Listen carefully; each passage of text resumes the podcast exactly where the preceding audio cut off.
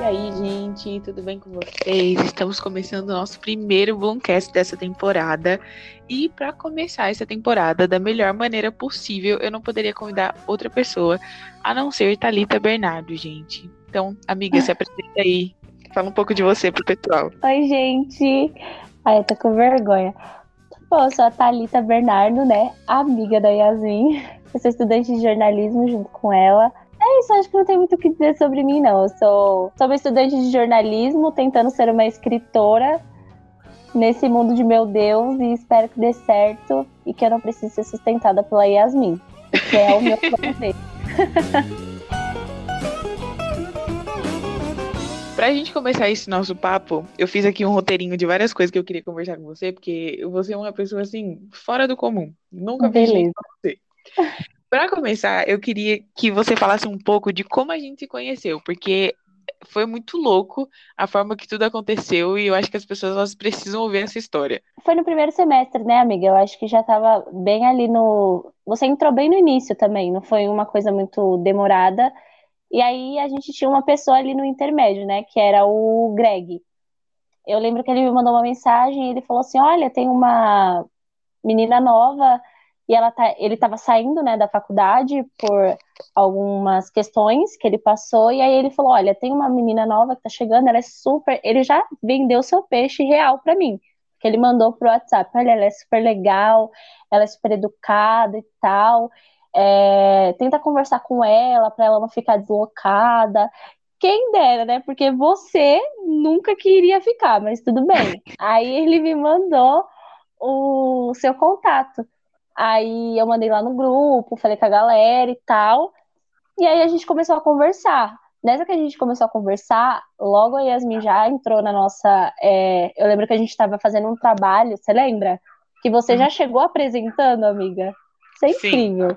Aí a gente estava fazendo esse trabalho, ela já entrou no nosso grupo, dali já gostei da Yasmin, porque a Yasmin, a gente, às vezes, às vezes, não enganada, a gente parece ser igual, mas a gente não é, a gente é muito oposta.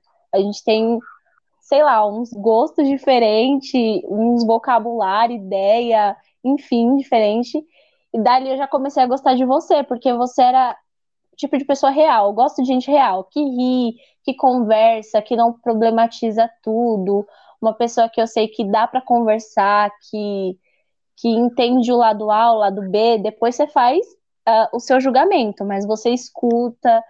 Então, para mim, você foi a pessoa assim, foi o achado na faculdade. É legal lembrar disso também, porque eu sou cristã e na época uh, eu falei para Deus, eu falei, Senhor, eu vou entrar na faculdade, vai ser tudo novo para mim, mas coloca pessoas, aquela coisa de crente, né? Coloca a pessoa no meu caminho que é cristão, que tá na mesma vibe, na mesma ideia, para que, uh, sei lá, a gente se fortaleça. E aí Logo, eu conheci a Vanessa, a Isa, só que a nossa conexão não foi tão grande quanto a minha com você, porque logo em seguida a Vanessa saiu, a Isa era de outro curso e foi realmente você que ficou. Você me adotou, amiga. Gente, essa história, ela, ela, é muito doida, porque a Thalita tava falando sobre isso, né? Nós duas somos cristãs e tal. E a mesma oração que ela fez antes dela entrar na faculdade foi a mesma oração que eu fiz. Eu falei, Deus, eu tô indo pra faculdade, eu não conheço ninguém, eu não sei o que vai acontecer lá, mas eu oro para que o Senhor coloque pessoas de Deus na minha vida e que vão me abençoar muito. E, tipo assim, eu entrei na faculdade, tipo na, na semana que fechou tudo, né? Então, tipo, não, não conhecia ninguém realmente, né? Tipo, é, você, as meninas ainda tiveram essa coisa de se conhecer pessoalmente, e eu não conheci ninguém pessoalmente, né? Tipo, tudo, tudo virtual. E aí, tipo, eu lembro de ter que ter feito, né? Já começar a fazer o, o trabalho de jornalismo investigativo lá, logo no começo da faculdade, né? Porque eu tive que, tipo, ir atrás do contato de todo mundo, tipo, das pessoas da sala, até encontrar alguém que encontrasse nas redes sociais que pudesse me ajudar. E aí eu encontrei o Gregory, falei de tudo, ele me contou um pouco da situação dele também. E aí eu mandei, tipo assim, não sei se você me mandou mensagem, eu mandei mensagem para você, não sei como isso aconteceu, mas eu sei que desde o primeiro momento eu me senti assim, super acolhida, assim, de uma maneira que eu nunca tinha sido acolhida por ninguém ainda, assim, tipo, realmente, como você falou, foi uma conexão, assim, tipo, muito doida, porque a gente conversou, assim, pela primeira vez e parecia que a gente se conhecia há anos, assim, a conversa que fluiu, não foi nada tipo, ah, tá bem, tô bem. Ah, sabe, essas coisas, tipo, mecânicas, assim, tipo, de quando você tá conhecendo Sim. alguém. Nossa, foi muito, muito diferente. Nunca. E eu foi sou. Eu, e como você falou, a gente é muito diferente, né? Tipo, em, em, em, vários aspectos. A gente se parece em muita coisa, mas a gente também é muito diferente em outras. E, e, diferente de você, que eu sinto que você, assim, logo quando você conhece uma pessoa, assim, você é super acolhedora, você super conversa com a pessoa e tal, e já faz com que a pessoa se sinta é, ali próxima. Eu sou muito ao contrário, eu sou muito mais retraída, eu sou muito mais a minha. Tipo, eu demoro para me abrir para conversar com as pessoas, e com você foi, tipo, instantâneo. Tipo, a gente começou a conversar e a gente já era best friend forever. Exatamente, amiga. Eu acho isso uma coisa, uma loucura. Você falou até uma coisa que me fez lembrar aqui. Porque eu era super preconceituosa com amizade à distância. Não, que, mas não tem como isso funcionar, não. Se você não tá num.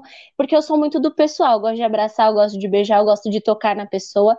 E eu falava, não, não tem como você ser amigo virtual, vai perder contato e tudo mais. Isso é uma coisa muito louca, porque eu nunca te vi pessoalmente, você nunca me viu pessoalmente. A nossa amizade é literalmente virtual, fruto de uma pandemia, infelizmente, mas que deu super certo. Literalmente, real. Sim, e tipo, a gente conversa, tipo, por mais que a gente se conheceu na faculdade, tipo, os nossos assuntos também, eles não estão simplesmente atrelados à faculdade. Tipo, em, em tempos de férias, vamos dizer assim, que a gente não tá fazendo, produzindo nada pra faculdade, a gente ainda consegue conversar de outras coisas, da vida, de como tá sendo as coisas. A gente desabafa, é, mesmo sem querer, né, em, em, conversas que a gente tá falando de Nossa, qualquer coisa. Nossa, literalmente. Eu marco ela até em sorteio de Instagram, gente acho que ela não aguenta mais. Eu marco tanto a Yasmin, sorteio de Instagram. Nunca ganhei nenhum, mas vale tentar, né? E, e, tipo, no Instagram também a gente vive se mandando meme. E como você falou, né? Tem, as pessoas têm esse meio que preconceito, né? De amizade de, de virtual, né? De tipo, ai, não vai dar certo, porque por várias coisas. Mas assim, super deu certo. E assim, eu acho que por mais que essa pandemia ela tenha vindo de uma forma ruim em muitos aspectos, mas em outros, ela veio em, em muito ela, ela foi muito boa em outros aspectos, né? Tipo, nisso, né? De, de você gerar conexões com pessoas que você talvez nem teria, porque você nunca ia conversar com aquela pessoa. Sei lá, eu não sei se, se a história não tivesse sido dessa maneira, se a gente ia ser tão amiga quanto a gente é hoje. Verdade. Se fosse pessoalmente, talvez no presencial, você poderia ter se atrelado a uma galera diferente da minha, realmente. Acho que tava Sim. tudo era para ser desse jeito, sabe? Eu mordi minha língua real, porque eu não, eu era, eu mesmo falo, eu era super preconceituosa com a parada de amizade virtual. Eu sou uma pessoa que eu não acreditava nisso, porque eu acho que precisa de algo a mais, sabe? Ficar conversando ali no WhatsApp, ficar presa a uma rede social para você ter um contato com alguém, para mim é muito difícil, porque eu sou ruim nas redes sociais. E aí eu falava, não, isso aí não funciona para mim. A pessoa tem que estar tá aqui, eu preciso ver ela, precisa ser um, um amigo da igreja, da faculdade, do trabalho. Mas com você foi diferente, amiga. Literalmente a gente tem algo além da faculdade, dos estudos, não se restringe só a segunda a sexta, sabe? É mais do que isso. Sim, isso é muito verdade. E, gente, só explicando o que a Thalita falou sobre a dificuldade dela nas redes sociais, é que a Thalita, ela é o tipo de pessoa que você manda mensagem para ela na segunda à noite, 11 horas da noite, na sexta, Ai, na Deus. sexta, 11 horas da manhã, ela responde você. Fala, ai, desculpa, é porque, né, aconteceu alguma coisa. Mas sempre tem uma explicação. Gente, ela tá me expondo, não acredito nisso. Mas é verdade, mas é verdade. Mas assim, é muito engraçado, porque aí ela volta, ela conta a história de tudo que aconteceu e você não consegue nem ficar bravo com ela, que você fala, gente, olha tudo que aconteceu com ela, deixa ela. É, tá bom, ela resolveu só o problema. Entendeu? Isso não é tão urgente. Pelo menos isso, né?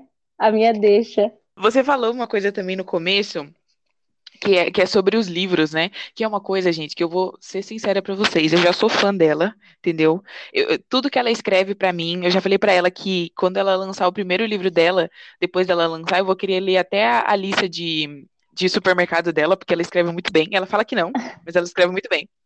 E eu queria conversar isso com você sobre livros, sobre escrita. É, conta pra gente, para as pessoas, né, que, que não sabem, como que foi o seu processo, né, de entrar na faculdade, como que foi tudo isso e como que a escrita ela ela tá tão atrelada à sua vida também fora do jornalismo. Eu nunca quis ser jornalista. É uma coisa que choca todo mundo, todo mundo. Todas as pessoas que me perguntam, Thalita, o que você faz? Eu falo, faço jornalismo, mas não quero ser jornalista. Todo mundo fica, ué, então por que tá fazendo jornalismo? É, desde pequena, acho que quando criança a gente quer ser muita coisa, mas eu nunca fui uma criança que quis ser muita coisa, né? Eu tinha uma ideia. Eu vou ser bióloga marinha. Eu falava isso para todo mundo. Eu vou ser bióloga marinha porque eu gosto de baleia, porque eu gosto de golfinho, enfim, eu porque eu gosto de tartaruga marinha, então eu vou ser bióloga marinha. Quando eu cresci, né, passei no ensino médio, eu me preparei a vida inteira para ser bióloga marinha, amiga. Não passava pela minha cabeça ser qualquer outra coisa que não fosse isso. E nessa época eu já era muito apegada à leitura. Né? Eu conheci o livro muito cedo. Uh, na minha escola, que era prefeitura, tinha um projeto de todo ano eles entregavam uma sacolinha com dois livros, né, que eram entregues a nós. Seja uma literatura brasileira, seja um, um infanto juvenil, eles sempre entregavam. Então, a leitura sempre foi algo muito fácil para mim. Eu sempre fui muito uh, das aulas de história, das aulas de português, eu gostava disso, tinha boas notas. Eu me interesso por história. Se você sentar e falar, Thalita, tem uma história para te contar, pode ter certeza que eu vou ser 10 mil ouvidos para você, porque eu gosto, e eu gosto de detalhes. E aí, eu sempre gostei, mas eu nunca cogitei trabalhar nessa área. Eu queria ser bióloga marinha quando eu fui para o ensino médico, eu estava no último ano que eu comecei a pesquisar a fundo a carreira, aí eu vi que tinha física, química e matemática. Eu falei, cara, não é possível. Eu não posso ser bióloga marinha. já era, acabou, aborta o plano. Porque eu sou péssima. Eu era péssima, eu passava é, na, é, na escola em matemática empurrando com a barriga, assim, por ameaça da minha mãe. Ó, você vai passar, menina, porque senão a gente vai conversar.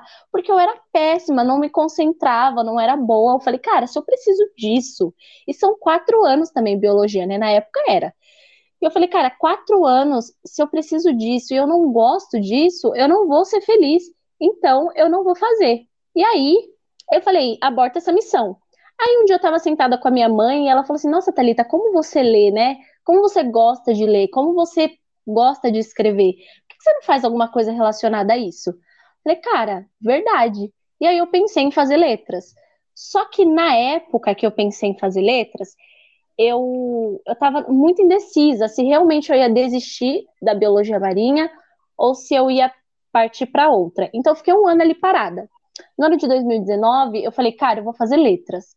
E aí passou várias notícias dizendo que algumas livrarias estavam fechando, é, produtoras de livros fechando, é, começou a falar um pouco sobre o salário, né, remuneração de um escritor, é, todo esse meio. E eu falei, cara, porque assim, você tem que fazer o que você ama, eu super apoio isso, mas você tem que fazer algo também que sustente você sabe? Precisa gerar dinheiro, porque infelizmente a gente vive num mundo capitalista, né? Não dá para viver só de amor aqui. A gente precisa de amor e algo mais. Então precisa unir o útil ao agradável. E eu falei, cara, não tem como fazer só letras, porque é um, é um tiro no escuro, é muito vago. E aí eu comecei a pesquisar, sabe? Eu comecei a, a pesquisar outras faculdades e eu falei, eu preciso encontrar alguma coisa que é a minha cara. E aí eu falei, cara, eu falo demais, eu gosto de conversar, eu gosto de me comunicar, vou fazer jornalismo. Eu fui pesquisar sobre jornalismo e eu verifiquei que se eu fizesse jornalismo, eu poderia também atuar na área da escrita. E além de que, se a escrita não desse certo, que não é uma possibilidade para mim, tá bom? não é, vai dar certo. Mas se ela não desse certo, o jornalismo ele me abriria um leque de possibilidades. Então assim, não deu certo o plano A, eu tenho o plano B em letras talvez eu não tivesse, porque não era tão, sabe, não tinha um leque de possibilidades para mim, como o jornalismo me apresenta.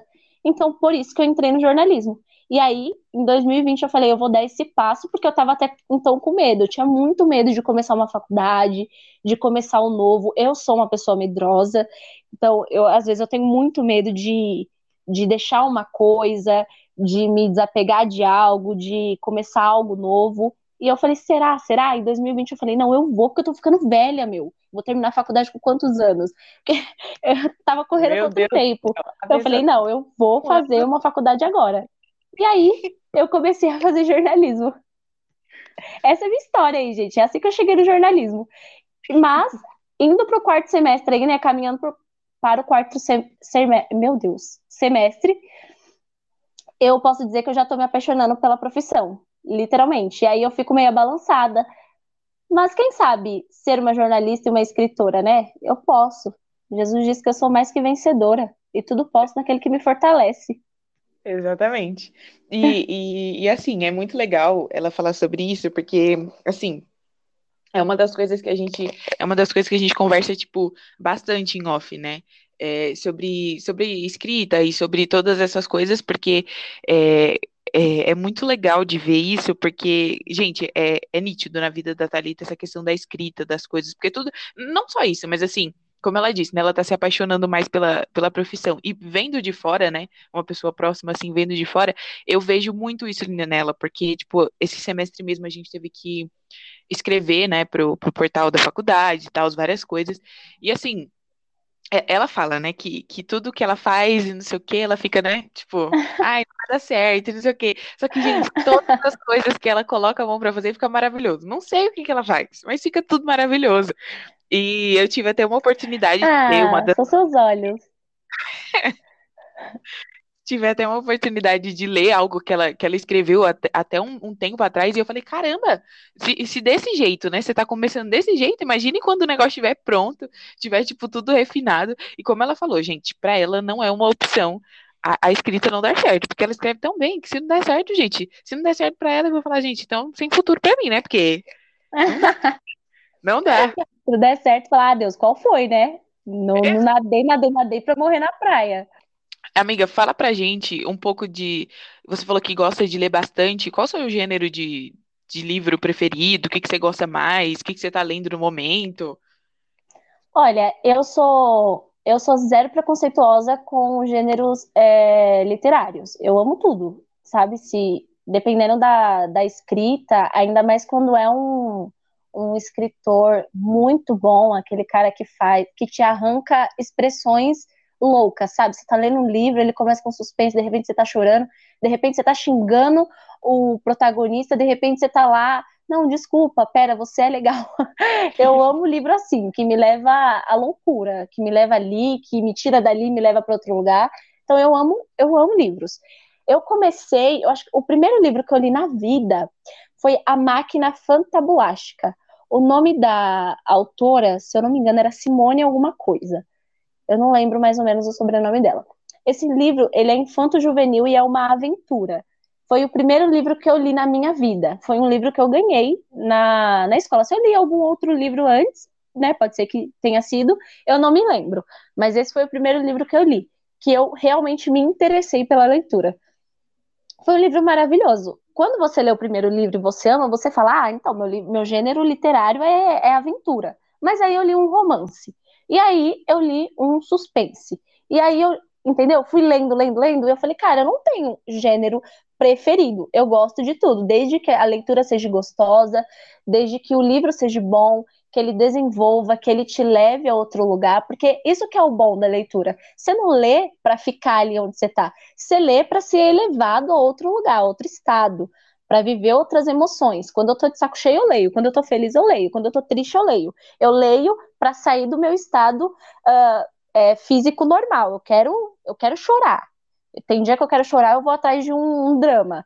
Tem dia que eu quero sorrir, sei lá, eu vou atrás de, um, de uma aventura, de, de algo que vai me tirar essa, esse sentimento, que vai aflorar isso em mim.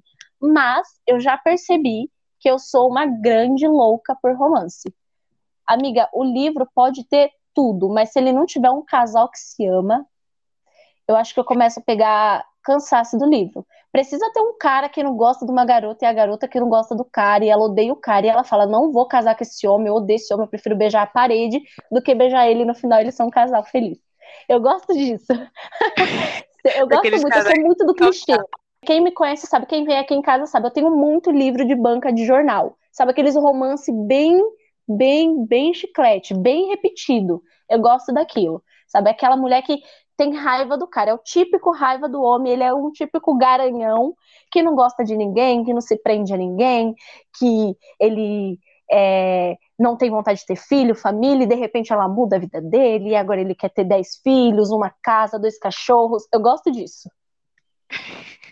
E é engraçado, porque, tipo, você falando isso, tipo, é, mostra muito de, de quem você é, né? Tipo, eu, pelo menos eu que te conheço, tipo, diz muito sobre quem você é, a forma que você vê a vida, a forma que você enxerga a vida. Tipo, é, é muito engraçado ouvir você falando isso, porque realmente é uma coisa que tem tudo a ver com você. Tem tudo a ver com você. Real. Eu gosto. Eu gosto de romance, eu sou romântica e eu tô procurando isso na minha vida, entendeu? Eu não quero um ca cafajeste, Deus me livre. Mas eu quero um romance assim. É porque a gente. Tudo bem que a gente precisa meio que é, tirar isso da nossa cabeça, porque não existe esse romance aí que a gente espera. Mas de tanto ler, a gente fica meio, sabe, querendo algo assim.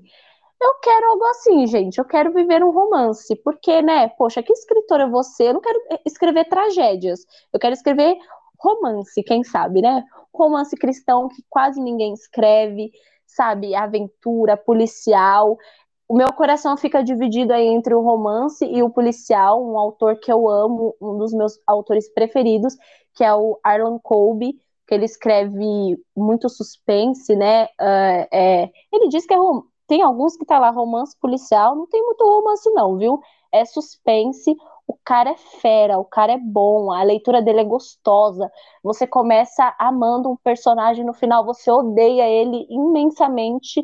Ele te leva, sabe, à loucura. É disso que eu gosto. É o livro que me tira da onde eu tô. Eu preciso sair da onde eu tô, senão eu não estaria lendo. Muito legal, muito legal. É, continuando falando um pouco sobre sobre escrita, sobre, sobre livro e todas essas coisas, eu gostaria de saber, né? É, como que, tipo assim, eu sei que você lê bastante coisa, e se você, tipo, tivesse que começar a escrever um livro hoje, você falou um pouco sobre romance, sobre a coisa policial, mas quais seriam as suas maiores referências, assim, para escrever, que você olha e você fala assim, nossa, eu queria escrever igual fulano, ou parecido com, com o que ele faz, quais seriam as suas grandes referências?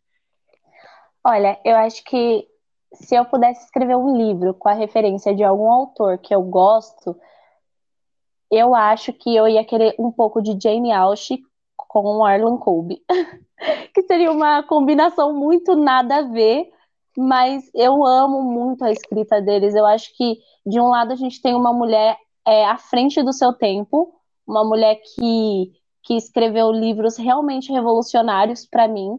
Ela morreu há muitos anos e ela ainda continua viva. E isso é um, eu acho que é um dos maiores legados de um autor de livro. Quando ele escreve o livro, ele não é esquecido, porque a leitura dele é tão gostosa, não tem outra palavra, sabe, Yasmin? Não tem, amiga.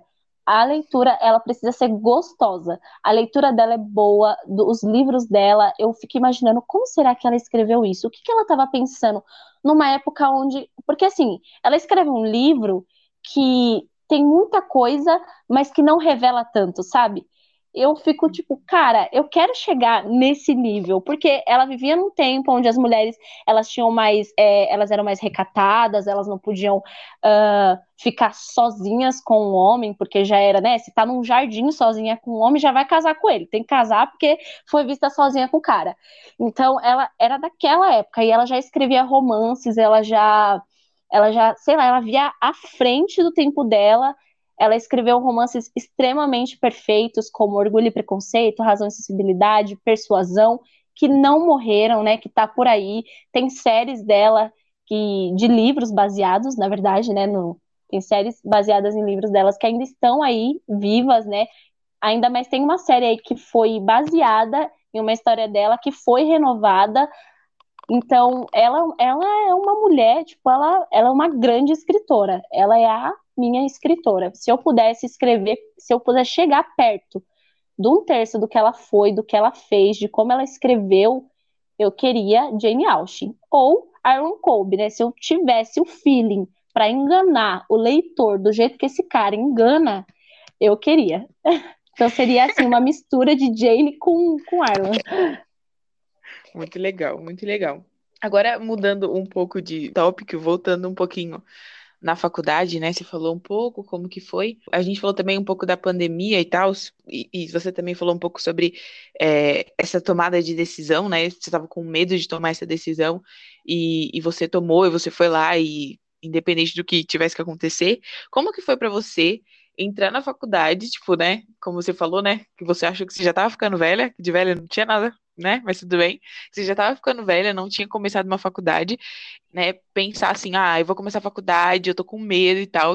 E aí, quando você começa a faculdade, tipo, não dá, tipo, duas, três semanas, você já tem que mudar para um formato totalmente diferente, estudar em casa, é, fazer trabalho com pessoas que você nunca conheceu na vida, e, e, todo, to, e tudo isso, né? Que, que vem com a vida adulta, né? Como que foi isso pra você? Cara, essa é uma história engraçada, porque eu, eu sou uma pessoa assim que eu tenho alguns preconceitos, né? E eu, mas esse preconceito é mais sobre mim. Eu não queria estudar EAD. Não era uma vontade, eu não queria um curso EAD. Por mais que ele fosse barato, eu pudesse fazer né, a, as matérias no meu tempo, eu não queria porque eu não consigo me conectar bem com esse estilo de, de estudo. Eu, pre, eu preciso de algo presencial. Igual na amizade, como eu te falei. Eu preciso ver a pessoa, preciso estar ali, porque eu sinto que eu aprendo melhor, eu entendo melhor. Então eu fiquei na luta e eu ficava todo dia procurando bolsa, bolsa presencial, e eu precisava de uma bolsa presencial. Eu queria presencial e finalmente eu encontro uma universidade legal, uh, reconhecida, uh, um curso legal, um valor legal presencial. Falei, cara, eu estourei. E aí eu fui, paguei pré-matrícula, é, mergulhei de cabeça, mesmo com medo, tive uma grande incentivadora, que é a minha mãe, ela é a maior incentivadora dos meus sonhos. Acho às vezes que ela sonha mais por mim do que eu mesma. E aí ela falou: não, vamos, Lita, vamos. A gente pagou. É, eu tinha acabado de sair do emprego, eu estava com uma rescisão e eu investi tudo na faculdade. Eu investi na pré-matrícula, na primeira mensalidade, na documentação. Fiz tudo, amiga, tudo lindo. Tive a primeira semana de aula, fui todos os dias para a faculdade. Porque quando a gente paga, a gente vai, né? Não tem escolha. E aí eu fui todos os dias. Quando chegou na sexta-feira, que a gente veio para casa, né? Eu cheguei em casa, eu acho que era no sábado. Eu lembro que a representante de sala mandou no grupo da faculdade. Gente, as aulas estão suspensas presencialmente. Aí eu fiquei, não acredito. Mas eu imaginei, naquela época, a gente não dava muito. É, a gente não dava muita importância para o Covid, né? As pessoas falavam que era apenas uma gripinha, que ia passar, que nós voltaríamos logo, que ia ficar tudo bem. Então eu falei, cara, é coisa de dias, é, né? A gente vai estudar em casa e tudo mais. E aí, de repente, a gente já recebe a notícia de que a gente vai passar a ter aulas em casa, que a gente não vai voltar para a faculdade por um bom tempo, que a doença não é, é essa gripezinha que foi passada aí nas mídias, que as pessoas achavam é, que elas presupôs, né, que era, não era, e a gente ia ficar em casa. Esse foi o maior desafio para mim no ano de 2020, porque tudo que eu não queria, eu fui levada a fazer. E aí, como uma boa cristã, entendo que isso é um propósito de Deus na minha vida, né? Alguma coisa aconteceu e eu entendo, né, e, e confio porque não era o que eu queria. Eu não, eu não queria estudar EAD e acabei sendo obrigada a estudar. Quando eu precisei fazer trabalhos é, à distância e, e me conectar com as pessoas dessa forma, foi mais difícil ainda, porque você imagina uma pessoa que não gosta, já não queria estudar EAD, não gosta de mexer em redes sociais, e aí eu preciso estar ali todos os dias, eu preciso estar ali é, depois das aulas para fazer trabalho com uma galera que responde quando quer, que aparece quando quer, e aí eu falava, meu Deus do céu, misericórdia, socorro, Jesus, eu não tô aguentando, e literalmente foi assim, na, na base do você tá pagando, então você vai fazer, você não vai trancar, você vai continuar, que eu continuei, porque senão eu teria parado eu, eu acredito nisso. Porque não é fácil. Para quem não está acostumado, não é fácil. Até entendo, às vezes, quando eu vejo no, no Instagram umas mães malucas com as crianças em casa, porque elas não estão aguentando mais ajudar o filho em casa. E tem uma galera que critica, ah, agora você sabe o que, que o professor passa. E realmente, era muito difícil. Eu acho que, imagina uma pessoa que não mexe em rede social, precisa estar tá todo dia. E além disso, né, eu acho que o primeiro semestre foi muito difícil porque, além de eu ser nova, na, na área, porque eu acho que eu era a única ali, eu não sei, né? Mas eu acho que eu era a única pessoa que escolheu jornalismo, mas não queria ser jornalista. Então eu estava fazendo trabalhos é, numa faculdade onde eu estava aprendendo o que eu queria ser, é, qual área eu ia seguir, se realmente eu ia para o lado da, da escrita ou ia me aprofundar mais no jornalismo, e tendo que tomar uma responsabilidade muito grande. Eu, você, porque eu lembro que a gente ficou muito sobrecarregada de trabalhos, porque a gente começou com uma galera que, sei lá, tava voando, sei lá, viajando na maionese, e eu não tinha essa responsabilidade toda, eu nem sabia o que eu estava fazendo, e eu tava lá, sabe, gente, pelo amor de Deus, manda a sua parte, manda a minha, então eu já tava uma pilha. Eu acho que a pandemia, nesse primeiro momento de faculdade meu, ela foi difícil para mim, me ajudou a ser mais. Eu achei que eu não conseguiria. Por exemplo, eu me acho uma péssima líder de grupo, eu não gosto de liderar ninguém, eu não gosto de mandar em ninguém, mas eu acho que me ajudou muito a tomar rédeas, sabe? De algumas situações. Então, no primeiro momento, não foi bom para mim, mas acabou me ajudando em alguns aspectos na minha vida que eu percebi. Então, se eu pudesse dizer se eu gostei ou não, eu continuo dizendo que não, mas me ajudou, querendo ou não. Mas não, não foi o melhor momento para mim. Eu acho que, às vezes, eu penso, cara, eu podia ter começado um ano antes. Por que, que eu fiquei pensando demais para entrar numa faculdade? Mas eu acho que existe um tempo determinado para todas as coisas, né? Esse era meu tempo e era para ser desse jeito. Sim, verdade. E, e isso é muito engraçado. É, como você falou no começo, né, sobre as nossas diferenças. Enquanto para você isso tipo é, é ruim, é complicado, para mim já foi tipo é, no começo foi difícil, mas para mim foi muito bom porque eu aprendi, eu tive que aprender a me virar muito, tipo, eu já vim de um ensino médio que eu tinha que, tipo, me virar pra caramba, mas chegar na faculdade, ter que, sei lá, triplicar o tanto que eu tinha que me virar, e como você falou, de trabalhar com pessoas que você nunca viu na vida, e aí, tipo, você mandava mensagem e as pessoas não respondem, e aquela coisa, e, e a data chegando e nada acontecendo, tipo, como você falou, né, tem que tomar a régia da situação, tem que começar a fazer, porque senão as coisas não vão para frente. E, tipo assim, para mim foi, tipo, muito bom por isso, por aprender a, a, ir me virando nesses momentos, né? Tipo, no momento que ninguém tá querendo fazer nada, mas assim, tipo, eu também não tô, porque eu tô sem saco para conversar com essas pessoas, para falar com essas pessoas, mas tem que se virar, tem que ser profissional, tem que fazer o que tem que fazer. E a vida Nossa, continua. De verdade.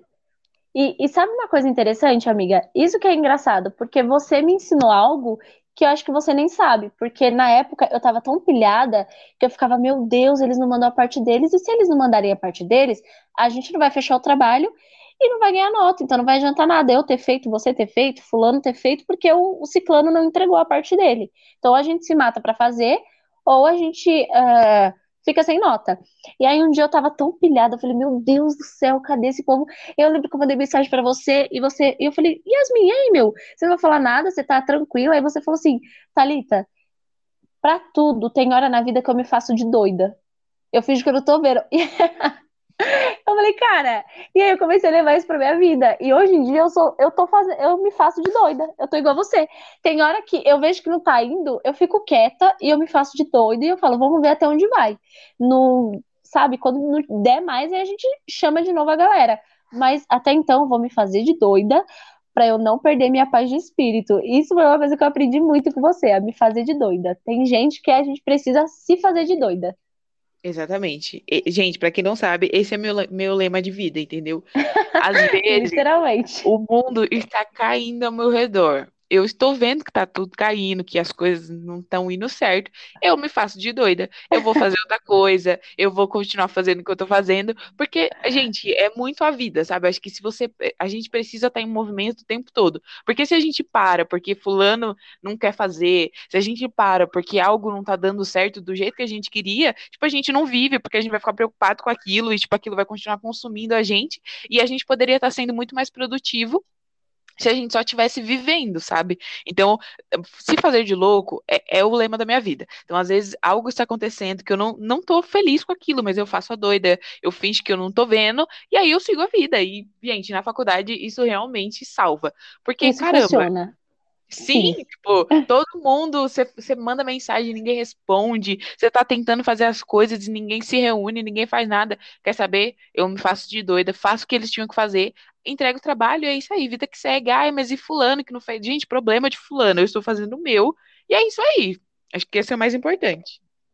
Nossa, literalmente, você me ensinou a me fazer de doida. Eu já era doida, agora que eu me faço de doida, eu tô mais doida ainda. E, e tô feliz vivendo a vida. Exato, é, esse é o mais importante. Estar feliz com isso, entendeu? Porque, gente, vai ter dificuldade o tempo todo, a gente vai estar tá, tá se matando para fazer um monte de coisa o tempo todo. É simplesmente, tipo, ah, agora será que isso, é, isso pode me consumir, sabe? Porque coisa de faculdade mesmo, assim, eu tento muito, sabe? Eu sou. Eu, é outra, outra coisa que nós somos muito diferentes. É que eu, eu acho que eu sou muito mais sanguínea. Eu acho que às vezes as coisas, tipo, batem muito rápido em mim, sabe? Em questão de, tipo assim, você também, quando você vê uma injustiça, assim, você, tipo, vai para cima e tal. Só que eu sinto que você é uma sanguínea contida. Tipo assim, você, tipo, fica muito brava, mas você, tipo, não fala nada. Você, tipo. Literalmente, eu pondero. É, deixa acontecer, e... vamos ver do que vai dar. Exatamente. E eu não. Eu sou aquela justiceira que não, está errado, tem que resolver. E eu fico brava. E tipo, e aí você, e, tipo, a gente tem um grupo, né? Tipo, é eu, a Thalita, a Rose e a Jê. E aí, tipo, eu, eu explodo lá no grupo, falo um monte de coisa e as meninas ficam, não, Yasmin, mas calma, e não sei o quê, e tal, tipo, para que eu não, não tipo, extravase essa minha né, loucura nas pessoas, porque realmente, gente, tipo, a gente, nisso a gente é muito diferente, né? É Nossa, muito... literalmente. Não, isso é muito real, porque a Yasmin logo chega e fala, não, porque é isso, isso e aquilo. E eu não, eu mando um áudio de um minuto dizendo, não, pesa os prós e os contras, vê primeiro o que, que você acha, se tá te fazendo mal. Se tiver te incomodando, você fala, se não tiver, deixa pra lá, engole, de, esquece. Porque eu tenho muito isso, amiga, de, de paz de espírito, sabe? Tem coisa que eu não converso, tem coisa que você me pergunta, você fala assim, ah, Thalita, fala sobre política, sobre ideologia de gênero, sobre, é, sei lá, sexualidade, eu não falo. Quer dizer que eu não sei? Quer dizer que eu não tenho uma opinião? Não, quer dizer que eu tenho, mas eu não negocio a minha paz de espírito. Eu posso estar tá bravo que for, mas eu pondero, eu respiro, eu falo, não deixa pra lá. Essa briga não vale a pena eu comprar. Tem gente que compra muita briga, eu não, eu vou deixando, entendeu? Na hora que me enfiarem nenhuma que não der para eu sair, aí beleza. Mas até lá, nossa, literalmente, eu nunca tinha feito essa comparação entre mim e você, viu? Não, mas é verdade, tipo, em várias situações, assim, que, tipo, é, é, é, porque, assim, como, como a gente falou no começo, a gente tem uma ligação, assim, que é muito diferente, assim, de, de, de tudo. E, às vezes, tipo, a gente tá conversando sobre alguma coisa que é muito, tipo, que é uma injustiça e tal. E a Thalita, ela fica, tipo, ela fica muito brava, ela, ela fica, tipo, muito assim com a injustiça da outra pessoa, tipo, às vezes ela não tá nem aí pra situação que aconteceu, ela tá mais, ela se importa mais com a pessoa, tipo, tipo, nossa, mas como que fulano tá se sentindo? Como que tá acontecendo pra fulano? Pra mim já é o contrário, tipo, eu tô, não tô nem aí pra, pra como a pessoa tá se sentindo, eu tô pra situação. Meu Deus, olha essa situação e não sei o quê. Então a gente é muito equilíbrio nisso. Nossa, literalmente eu vejo isso, tipo, até na forma como foi pra gente, tipo, se juntar com, com as outras meninas, né? Porque, vou, vou contextualizar aqui pro pessoal. No primeiro e no segundo semestre, no primeiro semestre a gente tava eu, a Talita e a Vanessa. E aí, no primeiro semestre, a Vanessa é, desistiu da faculdade e ela trancou. E aí, no segundo semestre, fica, ficamos só nós duas e a gente sofreu muito, muito, muito, muito, porque era só nós duas para fazer um monte de trabalho, um monte de coisa. Já agora, no terceiro semestre, a gente encontrou um grupo de pessoas super legais e tal. E só que a gente ainda estava meio que, né, vamos dizer assim, que encurralada no grupo. Tipo, a gente era diferentes. Porque para vocês terem uma noção, gente, de quão desaforada eu sou, eu sou o tipo de pessoa que eu falo assim, gente, é, eu tô precisando de um grupo, tá? Mas eu só vou se uma amiga minha vier junto, tá? Porque eu não vou. Gente, ela fez isso. Ela fez isso literalmente. Sim, eu tive que fazer, né, gente? Que eu não ia ficar com um grupo sozinha e deixar, e deixar você sozinha, amiga. Não, não tinha condição. Aí a gente entrou nesse grupo, e aí, tipo, a gente. A gente não, né? A Thalita, gente, ela é muito good vibes, ela é muito tranquila, ela é muito na dela. Eu não, eu acho que eu, eu sou mais essa pessoa que vai, né? E tudo mais. E aí eu, eu, percebi que tinham duas meninas, assim, que, tipo, eram muito parecidas com a gente, né? Em questão da faculdade, de dificuldade até mesmo para fazer as coisas e tal. E aí eu falei com a Thalita, eu falei, nossa amigo, eu percebi fulano e ciclana, o que, que você acha? Você acha que eh, eu posso trazer elas para o nosso grupo? E a Thalita, como sempre, né, a acolhedora do grupo, falou, não, sem problema, pode fazer, não sei o que, vai ser legal ter elas por perto. E aí eu fui sondar, né, fui sondar, fui conversar, porque a gente já meio que se decepcionou muito com pessoas na faculdade, né, da gente achar que as pessoas iam nos ajudar, e no final das contas, foi só decepção. Nossa, então, de verdade. E Nossa, aí eu de verdade, você nem me lembra que eu vou, eu vou começar a chorar aqui. Nossa, de verdade. O primeiro e segundo semestre foi só tristeza. Primeiro vinha a tristeza, depois Deus vinha com bálsamo de alegria. Sim, mas nossa, até vinha alegria, a gente chorava tanto. Literalmente. E aí eu fui sondar as meninas, e, a, e, aí a gente, tipo, super. Da mesma maneira que foi entre a gente, assim, foi muito com as meninas, assim. Mesmo que foi aos poucos, é muito assim. É, a conexão de nós quatro também é muito legal.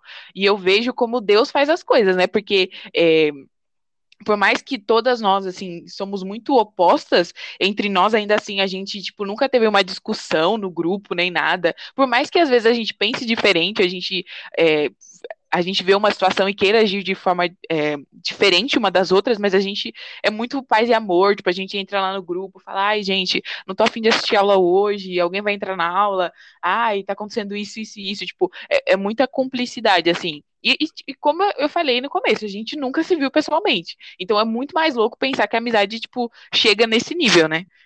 Nossa, literalmente. E falando em cumplicidade real, você falou tudo, porque é, quando você criou esse grupo, eu senti uma, um, um local de apoio muito forte para mim. Eu acho que não só eu, todas nós, porque a gente tem o grupo de trabalho, mas a gente tem o nosso grupo. E quando a gente fazia os trabalhos do grupo lá da Facu, a gente, em vez de mandar tudo para lá já direto, a gente não, a gente passava primeiro no nosso, a gente mandava o nosso trabalho para as amigas, a gente dava pitaco uma na outra, se ajudava, lia, relia, ó, muda aqui, faz isso, ó, acho que fica mais legal essa, essa foto é melhor, não, essa tá, tá legal. E aí só depois que a gente conversou, que a gente encontrou ali um apoio de alguém que a gente confia, que a gente gosta, a gente tinha ali a, a coragem de mandar o nosso trabalho final ali para o outro grupo, que acabava mudando tudo, né? Porque não era a mesma vibe, mas a gente tinha aquele ponto de, de, de segurança. É literalmente isso. Você, eu digo você, Ia, você criou um ponto de segurança pra gente, porque você criou um grupo onde tem quatro garotas que se apoiam, que se ajudam, que é nas provas, é nas aulas, é nos trabalhos, é em tudo. A gente se ajuda muito ali. Nenhuma fica para trás, nenhuma fica na frente, ninguém é melhor que ninguém, ninguém também é inferior a ninguém. E, e, é isso, a gente discorda, a gente tem religiões diferentes, pensamento diferente, é, vida diferente, mas estamos todas ali vivendo em harmonia, alegria e em alguns momentos tristeza, né? Porque a faculdade não é fácil, mas a gente está junto ali no nosso ponto de apoio. Para mim é literalmente isso. Sim, e tipo, é, não é só tipo faculdade, a gente também consegue conversar de outras coisas, e uma coisa que me deixa muito feliz, assim, que, que de verdade, tipo, é difícil, né? Eu até esses dias eu, eu tava conversando com, com uma pessoa, com um jornalista, e aí ele, eu tava conversando com ele, né, falando um pouco sobre como que eu tinha chegado ali, tal, tal, tal. E aí ele falou assim, é, mas é, é difícil, né, a faculdade, porque a, as pessoas, elas são muito competitivas, é difícil você ter pessoas que realmente querem o seu bem, que, que te indicam para vagas de emprego, que, que te ajudam nisso, e, e é muito legal, e tipo assim, ele já se formou, tipo, ele falou assim que hoje em dia ele não tem mais contato nenhum com ninguém da faculdade dele, que ninguém nunca ajudou ele, que também ele nem, nem nunca teve essa oportunidade de ajudar alguma outra pessoa, assim, e é muito legal porque a gente ali naquele grupo é um, é um ponto de apoio assim para a faculdade, é um ponto de apoio para a vida, porque a gente vibra uma com, com a felicidade da outra. Ai, fulana conseguiu isso, fulana tá trabalhando, fulana tá fazendo tal projeto. E, e, e, tipo assim, é legal que todo mundo vibra, sabe? Não tem aquela coisa assim, tipo, até prova. Ai, fulana tirou três, fulana tirou sete, uhul, sabe? É o mesmo uhul. tipo, não tem essa coisa. Tipo, Literalmente. É, tipo, a gente tá. Realmente construiu um negócio assim muito legal, de uma tá apoiando a outra, da gente tá sempre conversando, não tem essa coisa de competitividade, tipo assim, ah, eu não quero que a Thalita consiga tal emprego, eu não quero que a Thalita não chegue em tal lugar. Não, tipo, eu quero que ela chegue, eu quero que ela vá. Porque, tipo, é legal isso, sabe? Essa cumplicidade que a gente tem. Sim, literalmente, não tem, não tem aquele, aquela inveja, né, de tipo, ah, a Yasmin pode até chegar, mas eu preciso chegar primeiro que ela. Eu acho uhum. que a uhum. gente construiu um lugar muito, um lugar gostoso, aconchegante, de apoio, de, de, sabe, de coragem, é uma encorajando a outra, ah, eu acho que o meu texto não tá legal. Não, tá sim, tá maravilhosa, você é uma grande escritora, você vai ser uma grande jornalista. Uhum. Ninguém se apoia mais do que a gente, ninguém, ninguém. Eu acho que, que Deus trouxe eu para o lugar certo e ao longo do caminho, ao longo da, da dos semestres, ele foi trazendo pessoas é, importantes para a gente. Sim, e eu, eu tava até falando com as meninas, né? A gente tava conversando, falando sobre isso, né? E aí, gente, como que vai ser o próximo semestre, né? A gente acha que agora, né, a gente tá indo já pro, pro segundo ano, provavelmente não entre mais ninguém, né? Mas aí a gente for pensando, tipo, e aí, se entrar alguém, né? Tipo, a gente coloca no nosso grupo, o que, que a gente faz? A gente sonda como foi da primeira vez. Porque, assim, é, encaixou de uma forma, assim, muito doida. Tipo, é, a gente já era muito amiga, mas aí depois, tipo, a gente puxou duas pessoas que nem se conversavam nem nada, tipo, uma sabia da existência da outra, mas não conversavam, não nada. E aí, do nada, tipo, a gente é um grupo, a gente conversa, a gente bate papo, a gente conta da vida, e todas essas coisas, assim, que a gente conversa com pessoas que são próximas a gente, mas que, assim, que a gente vê, né, que a gente conversa, mas que a gente nunca se viu, nunca conversou pessoalmente, mas é como se já tivesse, né? Literalmente, é. É como se vocês fossem minhas irmãs da faculdade, sabe? Eu preciso de vocês. Não tem como assistir a aula sem vocês. Inclusive, uma coisa que eu fazia muito, eu faço demais, é o meu ritual de aula. Quando eu entro na aula, em vez de eu olhar a professora, dar boa noite para ela, ou fazer qualquer outra coisa, eu vou lá nos bonequinhos dos participantes das aulas e aí eu procuro Yasmin, Rose e Jay. Eu falo, ah, elas estão aqui tá perfeito. É assim mesmo. É assim, eu sempre procuro elas. Se eu encontrar o rostinho de cada uma, o bonequinho delas, eu já tô tranquila. E quando não tá, já pergunta no grupo, gente, o que aconteceu? O que, tá acontecendo? Você tá na aula? Cadê você? O que você tá fazendo? Assim mesmo, é muito doido, é muito doido essa, essa conexão que a gente tem. E falando em conexão, juntando tudo isso e, e que você falou lá no começo sobre Jesus, né, e sobre todo esse processo de, de encontrar pessoas na faculdade, porque querendo ou não, a faculdade é uma coisa, tipo, muito desafiadora, principalmente para nós que somos cristãos, e principalmente a gente que está em um curso de comunicação, porque caramba, né, o tempo todo a gente é bombardeado com um monte de coisa, né? Como você falou, sobre, sobre é, política, sobre várias coisas que normalmente a gente não conversaria, né? Então, como que foi para você entrar na faculdade, sendo cristã, no curso de comunicação, que o tempo todo está sendo bombardeada com informações que nem sempre é, estão de acordo com, com a nossa fé? Como que foi lidar com isso para você? Olha, uh, quando eu entrei na faculdade, uh, eu já tinha ouvido de pessoas que já haviam feito faculdade falar isso para mim, né? Falar assim, olha, a faculdade não é fácil, você vai encontrar obstáculos, você vai encontrar dificuldades, e isso eu já sabia. Só que, olha que maluco, quando eu entrei no meu primeiro semestre, que eu já entrei na faculdade, foi coisa de, amiga, eu acho que foi coisa de, de sei lá, dois dias. É, tinha uma pessoa que era até então era próximo a mim, né? Que foi próximo a você, que era o Greg. E ele começou a ser bombardeado, que não, né, não me cabe aqui abrir sobre o que ele foi bombardeado, mas ele começou a ser bombardeado na sala de aula. E aquilo começou a me incomodar, porque, gente, fazia dois dias que eu tinha entrado na faculdade, né? Fazia dois dias que eu estava conhecendo, eu nem conhecia todos os professores que eu tinha. Eu não conhecia todas as pessoas da sala. Eu não tinha ninguém. Naquela época, a Vanessa ainda nem tinha entrado. Eu estava sozinha na sala. E eu lembro que ele começou a ser bombardeado, e é isso. Sobre o que você falou, sabe? O senso de justiça. Eu tenho, você tem, só que você reage mais rápido do que eu. Eu, às vezes, eu fico olhando, eu fico parada, assustada, eu penso primeiro, eu pondero, pondero as coisas, pra, sei lá, criar um, um, sei lá, uma opinião. Quando eu entrei, ele começou a ser bombardeado de tal forma que eu comecei a, a me questionar será que eu tô no lugar certo? Será que como cristã tá certo eu ficar quieta vendo ele passar por isso?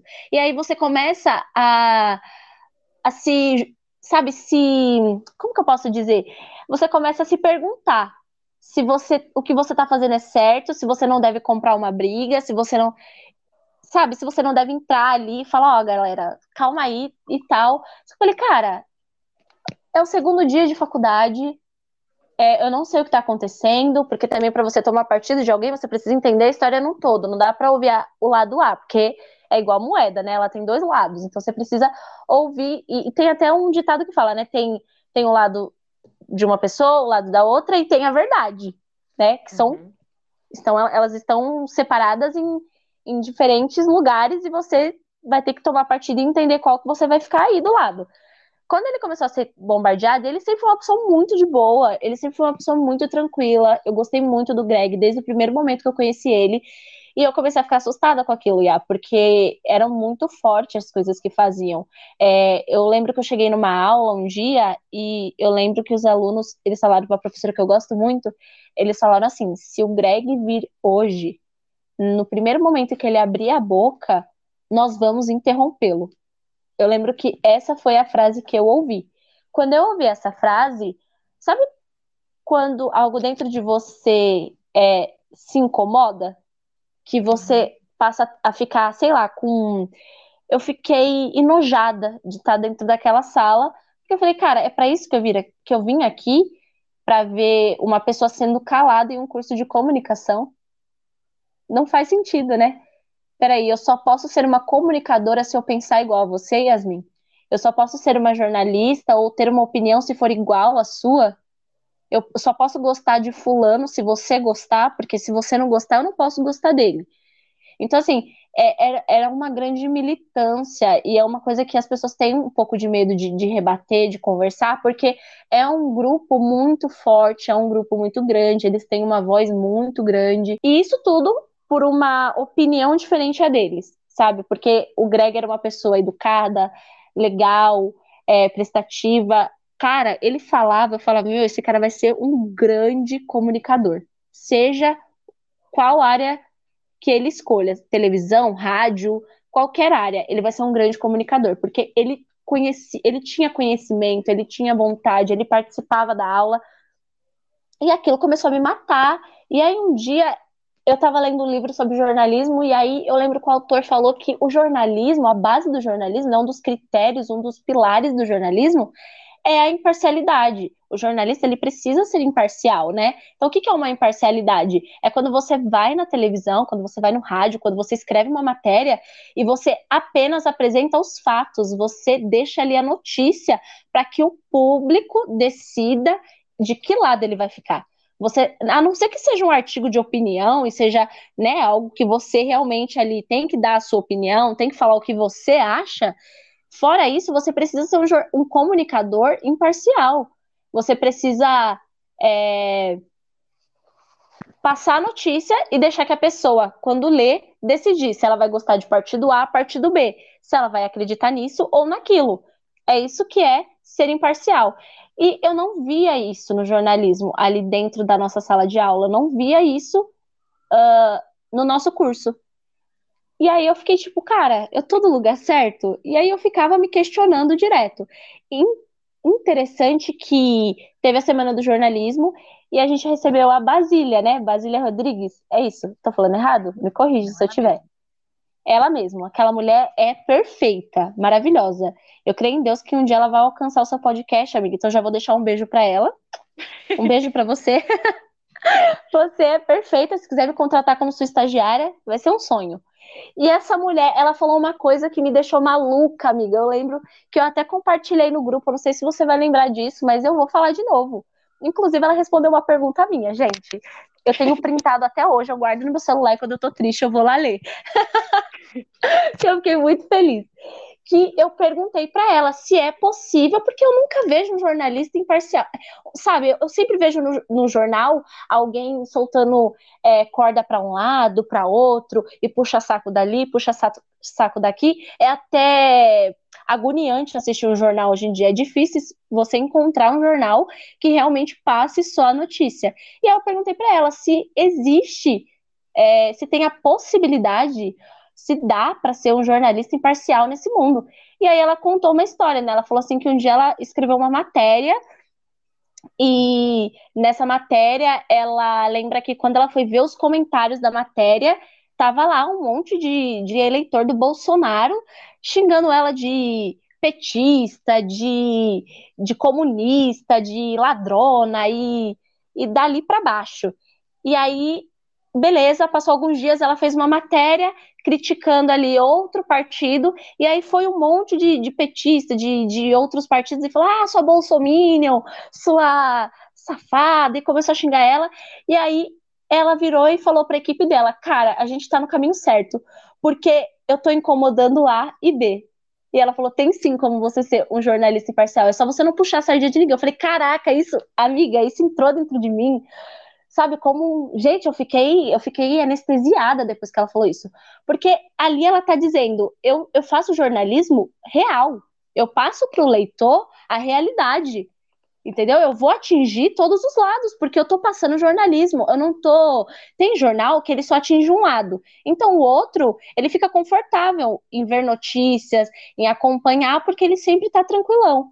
Ela não, o jornal dela é, é, pega os dois lados, qualquer lado que seja. Se você tá equivocado, loucão, malucão, se a notícia é boa, ela vai transmitir. E aí vai ficar a critério do público escolher para onde vai. Então eu acho que é, no jornalismo o que mais me assustou no início foi isso, sabe? E ver que os professores também, eles não tomam muito partido de você. Eles gostam daquela briga, daquele alvoroço, daquele negócio todo. E isso é uma coisa que eu não gosto, eu não gosto de ambientes assim. Então eu me perguntei, três semestres me perguntando, né? Será que dá para ser do jeito que eu quero ser? E aí veio a Basília, essa mulher maravilhosa, e me fala um negócio desse. Então dá para acreditar ainda que existe um jornalismo parcial, onde é o público que decide o que ele vai escolher, em quem ele vai votar, é, em qual se a militância está certa ou não. É ele que vai decidir. A escolha está na mão dele. É, é, muito legal ouvir você falando isso, porque nós, nós estamos inseridas né, no mesmo lugar, na mesma sala e tudo. E, e como você falou, é muito verdade isso, né? É, nós que somos, estamos aí, né, nos preparando para ser jornalistas, que já somos, né, mas que a gente vai ser lançado para o mercado de trabalho talvez um pouco ali mais, mais para frente. E é muito legal, porque a gente vê que na sala de aula não tem essa, né, de tipo, não, sejam imparciais, digam simplesmente a notícia. Não, a gente não tem não, isso. É. A gente tem aquela coisa, você pode tomar o seu partido, você escreve de acordo com o seu partido, de acordo com o que você acha, de acordo com o que é legal para você, e que o outro se vire com a informação que ele está recebendo. Se ele não gostar, o problema é dele. E, e não é simplesmente só naquilo que a gente escreve. Realmente, é isso mesmo. Se não Mas gostar, não gostou. O problema é dele, tô fazendo a minha parte. E não é assim.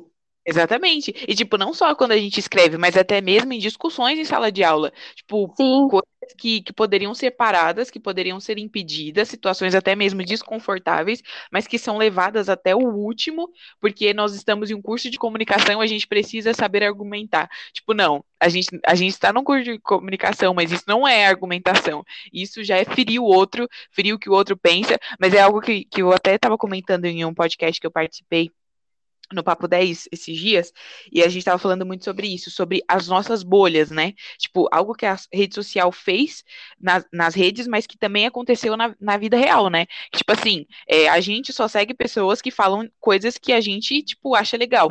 Mas aí quando a gente é inserido em outro lugar que está totalmente fora daquilo que a gente acredita, a gente não aceita porque a gente não tem esse poder de argumentação para estar dos dois lados, entende? Então, como você falou, e como a Basília falou na semana de jornalismo, a gente tem que bater nos dois lados, porque a gente precisa comunicar, independente do, de quem é que está sendo atingido. É comunicação, sabe?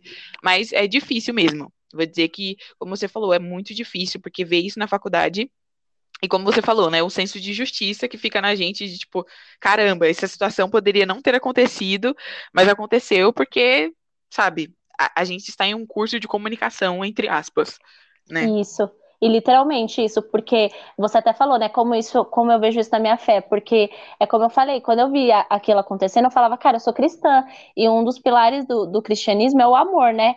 É, Paulo mesmo vai dizer, ainda que eu fale a língua dos homens, ainda que eu fale a língua dos anjos, se eu não tiver amor, de nada valerá. Então não adianta nada você, você ser uma pessoa culta, inteligente, um professor, um aluno, um presidente, um, um advogado se você não tiver amor, empatia para falar com alguém. Eu acho que é muito extremismo quando a gente não aceita a opinião do outro porque a gente não gosta do que ele está falando. Sabe? Não concordar é normal, você é livre para não gostar da minha escolha de voto, de, de partido, de ideologia, é, mas eu acho que precisa existir o respeito, sabe? É, precisa existir. Eu sempre fui contra, eu não sei se isso vai pegar mal, mas eu sempre fui contra essa ideia de você tem que aceitar. Ninguém tem que aceitar nada. Eu preciso respeitar a sua escolha. Aceitar é outro viés. Eu preciso uhum. respeitar o que você escolheu viver, o que você escolheu fazer, em quem você escolheu votar, o que você escolheu é, comprar hoje para comer. Mas eu não preciso aceitar nada, porque aí já é, a gente já está ultrapassando outro limite. Agora, o limite do respeito é importante, porque o respeito, ele é a base de tudo. Se você respeita alguém, você respeitou a escolha dela. Deixa ela viver do jeito que ela quiser, da forma que ela quiser, acreditar no que ela quiser. Agora, você não pode é, é, forçar alguém a aceitar o que você quer. E eu via muito aquilo, alguém tentando calar a voz de alguém, de um comunicador. E é uma coisa que a gente está batendo muito agora, né, Iá? Sobre o, o jornalista que está sendo calado, a imprensa que está sendo coagida, que não uhum. pode falar. E eu via isso dentro de sala de aula. Um aluno que tinha uma, é, um partido diferente, pensava diferente, via diferente, mas ele não podia expressar aquilo porque ele era julgado. Se ele abrisse a boca, eles iriam calar ele. Então, assim, é, é hipocrisia quando a gente quer algo que a gente não faz. Né? Então, a gente está muito dentro da nossa bolha, a gente está muito dentro do que a gente acredita e a gente não está escutando o outro. Esse é o perigo da, da militância, quando a gente fala, fala, fala, fala, fala, fala, fala e não escuta. Né? Uhum. A gente uhum. precisa falar, mas a gente precisa escutar também. Eu estou aqui Verdade. com você, você me escuta, eu te escuto. Eu preciso sair daqui concordando com tudo que você vai dizer? Não. Mas eu preciso escutar você e respeitar, porque essa é a sua forma de pensar, esse é o seu espaço, e se a gente se respeita, a gente chega lá na frente. Cada um tem seu lugar. Tem jornalista que fala sobre futebol. Eu não gosto de futebol. Eu vou falar sobre outra coisa, mas respeito o que ele escolheu ser, sabe? Deixa ele falar que ele ama o Cristiano Ronaldo e que ele, e que ele sei lá, beijaria a chuteira do Messi. Eu acho loucura, mas deixa, ele gosta. É importante a gente saber que precisa, urgente, existir o respeito com as pessoas que pensam diferente da gente. Seria chato se todo mundo pensasse igual. Deixa as pessoas pensarem diferente. É, é Verdade. É normal. E o negócio da censura, tipo, às vezes a gente ouve, né? E a gente pensa que o negócio da censura é muito de cima para baixo, mas às vezes não é, né? Às vezes é tipo do lado, né? A pessoa que tá do lado tá conversando com você, ela fala uma coisa que você não gosta, aí tipo no mesmo momento você já para, tipo, você fica olhando para pessoa, tipo, você não vai retirar o que você disse, né? Tipo, censurando a pessoa, né? Tipo, você não pode gostar disso, você não pode falar sobre isso. E não é de cima para baixo, não. Às vezes é até, tipo, da pessoa que tá do seu lado, você acaba censurando ela por ter gostos diferentes. E, e, assim, a gente, como você falou, né? É muita hipocrisia falar que, tipo, ah, fulano está censurando, sendo que às vezes a gente mesmo censura outras pessoas, Sim. censura o que as pessoas pensam. Então a gente precisa também ter essa visão, né? De, de olhar pra gente primeiro, né? Tipo, será que isso. eu não tô fazendo isso também? Né? É exatamente Porque... isso. Exatamente isso, é olhar para si e falar assim, cara, eu peço tanta liberdade de expressão, será que eu deixo o outro se expressar? Eu peço tanto respeito, será que eu respeito a opinião do outro? É olhar para si, tá? O problema tá em nós. A gente fala assim, ah, o problema tá na sociedade. Quem é a sociedade? É eu uhum. e você. Então o problema tá em mim, tá em você. A gente precisa se auto-reavaliar, olhar para dentro de si e falar, peraí, tá, eu não gosto disso mas respeita quem gosta, deixa ela falar, dá o espaço para ela falar. Ela pode falar, ela é livre. Deixa ela se expressar. Você não gostar, beleza. Quando você não estiver perto dela, você, sei lá, você fala que não gostou, ou você fala mesmo para ela. Mas não desmereça o espaço do outro, sabe? E outra, o pior, amiga, é ali tava todo mundo aprendendo, são alunos. A, a partir do momento que um aluno fala, não, ele não vai falar, eu não sei onde a gente está chegando. Uhum eu não sei, eu não sei que, o que esperar dos próximos semestres, entendeu? Então, e ver que é, até mesmo isso pode ter contribuído para uma desistência do curso é, é muito triste, sabe? É, é de cortar o coração, porque você vê uma pessoa que realmente foi silenciada. A partir daquele momento ele já não falava mais. Eu vi alguém que realmente foi silenciada por pensar diferente. Não deveria ser assim. A gente briga tanto pela sociedade não aceitar o diferente e, e na verdade é a gente que exclui o diferente, porque a gente não sabe conviver com ele. Isso é verdade. Agora, puxando o gancho aí de tudo que você falou, empatia e tudo isso, aceitar o outro, é uma coisa que a gente teve, acho que a gente teve a oportunidade de conversar só uma vez, mas foi muito marcante para mim. E, e, foi muito legal saber que pessoas próximas a mim têm esse mesmo desejo. Que foi, eu não sei se você vai lembrar, da vez que a gente falou um pouco sobre adoção. Eu nem sei como a gente chegou nesse assunto. Queria que você falasse um pouco sobre isso, porque eu sei que é algo que queima no seu coração. Nossa, realmente, você pegou no ponto fraco meu agora. Eu lembro, amiga, como a gente chegou nisso, porque a gente estava fazendo um trabalho, faculdade, amiga. É a faculdade que nos liga e nos eleva a assuntos, é, sei lá, da alma mesmo. Porque eu lembro que a gente estava fazendo um trabalho de linguagens midiáticas. E aí a gente precisava fazer um post para as redes sociais e escolher um assunto. E aí a gente usou a nossa agência ajudar e aí eu falei, amiga, que tal a gente falar sobre violência uh, infantil, abuso é, infantil e toda essa. É, tudo isso que engloba aí a, a vida de crianças e adolescentes. Aí você falou, ah, que legal, vamos fazer e tal. E a gente começou a fazer. E eu falei, meu, isso arde no meu coração, é uma coisa que, que eu quero muito. Eu sou uma mulher que eu quero ter cinco filhos, né? eu quero ter filhos. E você fala, você vai ter cinco filhos de barriga? Não, eu quero adotar muitos filhos. Porque eu penso assim, eu sou cristã. Isso aqui vai entender realmente quem é cristão. Nós que somos cristãos, nós aprendemos que nós temos um pai, né? Deus é nosso pai. E ele nos adotou. Que igreja nós somos se nós não adotarmos? Sabe? Como que a gente. Se a gente é adotado, por que, que a gente não adota? O que, que, é, o que, que, é, o que, que é amar, gente? Né? Não é amar só aquele que está do nosso lado, aquele que dá para amar. Uma vez eu li uma, uma, uma parte de um livro do C.S. Lewis e ele falou uma coisa que, que ardeu no meu coração e até hoje eu guardo comigo, que ele falou assim, é, não dá para se vangloriar naquilo que você consegue fazer. Por exemplo, não existe valor nenhum em perdoar aquilo que é perdoável. Não existe valor nenhum em amar aquilo que é amável. Então, em outras palavras, ele está querendo dizer assim: o seu filho ele derruba água no chão. Ele fala: "Desculpa, mamãe". É uma água no chão, é o filho dela. Ela vai falar: "Tudo bem, meu amor". A mãe desculpa. Não existe é, é, valor nisso, porque é perdoável.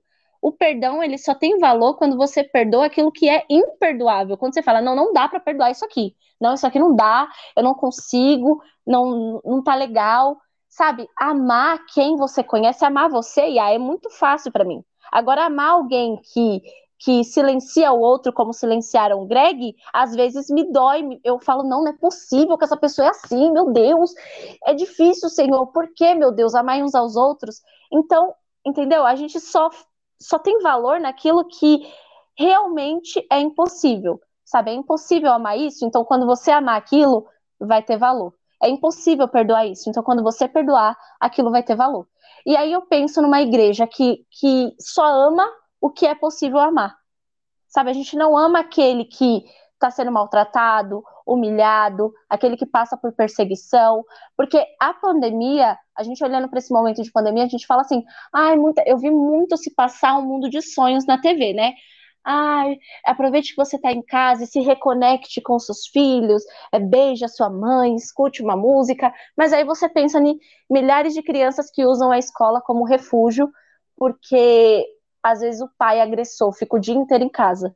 Então a escola para essa criança é o refúgio dela. E agora a escola está fechada sabe? Aquela criança que é abusada constantemente e a escola ou a rua ou os colegas são o refúgio dela e agora ela precisa ficar 24 horas dentro de casa porque é a única forma dela sobreviver. Mas será que ela realmente vai sobreviver?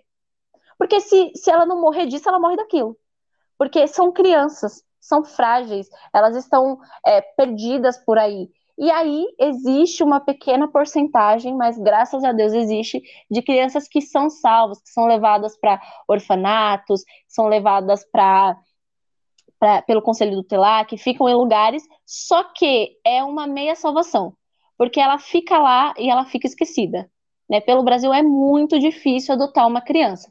Eu acho que isso era um dos assuntos que mais deveria ser discutidos é, em TV aberta, em rádio, pouco se fala Se você falar que você escuta muito falar sobre adoção, sobre é, é, a facilidade de adotar, ou até mesmo é, alguma aula para ajudar pais que querem adotar, é mentira, porque ninguém fala sobre isso, ninguém tá nem aí para aquilo que não tá dentro da bolha dele, igual você disse. A gente só olha para nós, para o nosso círculo, para o nosso meio. Se o nosso filho estiver dentro de casa, tá tudo ótimo. Se a nossa família estiver dentro de casa, tá tudo ótimo. O filho do outro, quem mandou ele ter, né? Quem mandou não se prevenir? Agora botou a criança para sofrer. Ah, tem que matar um safado, um desgraçado desse, quando a gente olha na TV, né? Mas e fazer alguma coisa?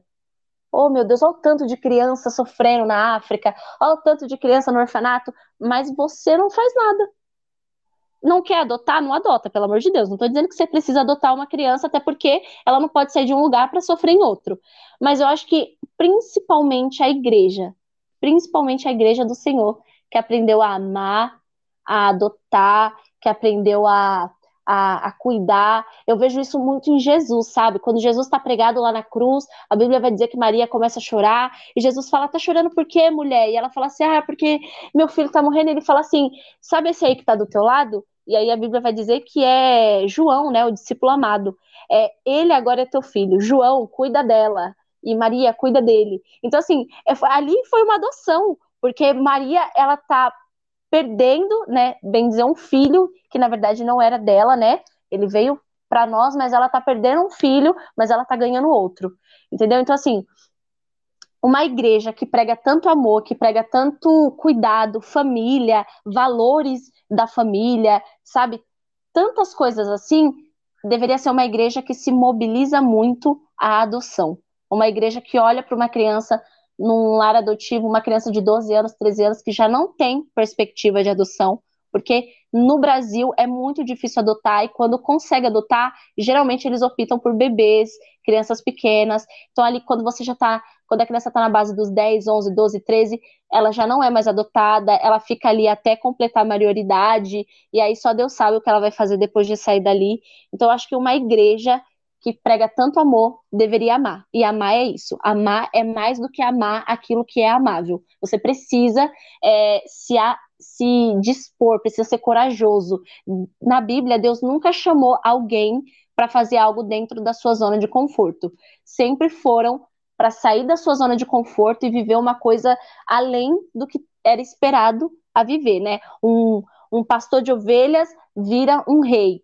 É um, um, um menino vira um governador, sabe? É sempre assim, sabe? Um homem gago vira o libertador de um povo para levar a terra, terra prometida. Você precisa sair da sua zona de conforto. Então, se tem uma coisa que eu com certeza, com toda certeza, com todo o amor do meu coração, com toda a minha convicção, vou levar para minha vida, vou lutar até os últimos dias da minha vida, é referente à causa, à causa da adoção. Se um dia Deus me levar a lugares altos, será nesses lugares que eu vou abrir a boca e falar, povo, sabe, pense, repense. Eu acho que isso é uma coisa que tinha que ser conversado para casais que estão construindo sua vida, que, que pensam em casar. Isso deveria ser. E não só a igreja, eu falo muito da igreja porque é, eu penso muito da minha fé, né? Algo que começou por conta da minha fé, esse amor em mim. Talvez se eu não fosse cristão, eu não visse o amor como eu vejo. Né? Porque geralmente é, as pessoas é, que não são cristãs, não generalizando, mas elas não entendem o amor como a gente entende. Elas amam quem elas querem amar. Nós não, nós temos que amar até aquilo que é difícil de amar. Então, por isso que eu falo muito da igreja, mas eu acho que isso é para tudo, para todos, sabe? A adoção, olhar a adoção como um bem maior. Eu mesmo tenho uma irmã adotada, eu tenho duas tias adotadas, na minha família tem um histórico de adoção, de pessoas que lutaram pela adoção. Eu amo isso, essa causa, e se eu puder falar muito sobre ela, eu vou falar. E é isso, falei demais, perdão. Não, sem problema. É, e eu lembro que conversou bastante sobre isso, e praticamente tudo que você falou aqui, você me falou também. E, e depois de um tempo, né, que isso ficou que, uns dois meses, assim, tipo, muito forte no meu coração. E todas as vezes que eu pensava sobre isso, eu chorava. E eu lembro de ter assistido, tipo, vários documentários e várias coisas sobre isso. E esses dias lançou um filme na Netflix, que é, acho que é De Repente Família, alguma coisa assim, que, que é sobre adoção. Tudo bem que a adoção nos Estados Unidos é totalmente diferente da adoção é, no Brasil, mas ainda é, é muito parecido, vamos dizer assim, na questão de adequação, sabe, da família com a criança e tudo isso. E como você falou, né, tipo, vai, a, criança vai ficando mais velha e talvez vai ficando mais difícil dela ser adotada, né? Quase nunca ela é adotada. É muito difícil quando a criança já é mais velha e quando são, tipo, vários irmãos, né? Tipo, Nossa, de verdade. E aí, tipo, cada um com uma idade, então, tipo, fica bem difícil. Até porque. Quando acabam pessoas... sendo separados, né? Sim, e, ou se não, assim, a pessoa fala assim, ah, eu quero, eu quero adotar e tal, mas aí eu quero adotar só dois desses irmãos. E aí os, os, outros dois ainda ficam no abrigo e perdem totalmente o contato por isso. E aí esse filme, ele fala exatamente sobre isso. São três irmãos, uma pequenininha, um mais, mais velho e uma menina, acho que ela tem 15 anos, e mostra muito isso, sabe? E eu não sou uma pessoa de filme, não sou uma pessoa de filme e não sou uma pessoa que chora em filme, né? né? Então, não choro mas tudo bem. E aí. Coração peludo, gente, ela tem um coração peludo. E aí, tipo, é, foi muito legal ver isso, sabe? Tipo, no começo as crianças, tipo, é, não queriam que eles fizessem nada por eles e nem nada disso. E, tipo, não queriam que arrumasse cabelo, não queria que fizesse nada. E aí depois, tipo, do nada, esse amor começa a surgir, né? Tipo, é, a história é mais ou menos assim, um casal que eles não querem ter filhos, mas aí eles pensam, ah, por que não adotar? E aí eles, ele, eles entram nisso com uma cabeça, tipo, muito, ah, vamos fazer, né? Vamos ver no que vai dar. E aí depois, quando eles entendem a seriedade de tudo aquilo, eles percebem que eles já têm a família deles ali, sabe? Aquelas três crianças são a família deles. E, tipo, ela não teve que gerar aquelas crianças, mas ela ama tanto aquelas crianças que ela daria tudo por eles. E assim, lindo, lindo, lindo, lindo o filme. E, tipo assim, tem, tem tudo a ver com isso que a gente está conversando. E algo que você falou, né? Nós, como igreja de Deus, igreja de Jesus, a gente tem que entender isso, né? Tipo, Jesus, ele veio para nos adotar, né? Tem até uma palavra que diz que o Espírito que está em nós clama Abba Pai. Então, o Espírito Santo que está em nós, ele diz Paizinho. Tipo, Jesus, ele vem, ele nos ensina o Pai Nosso. E aí, o Espírito Santo que está em nós, ele chama de Paizinho, sabe? Uma intimidade Sim. maior.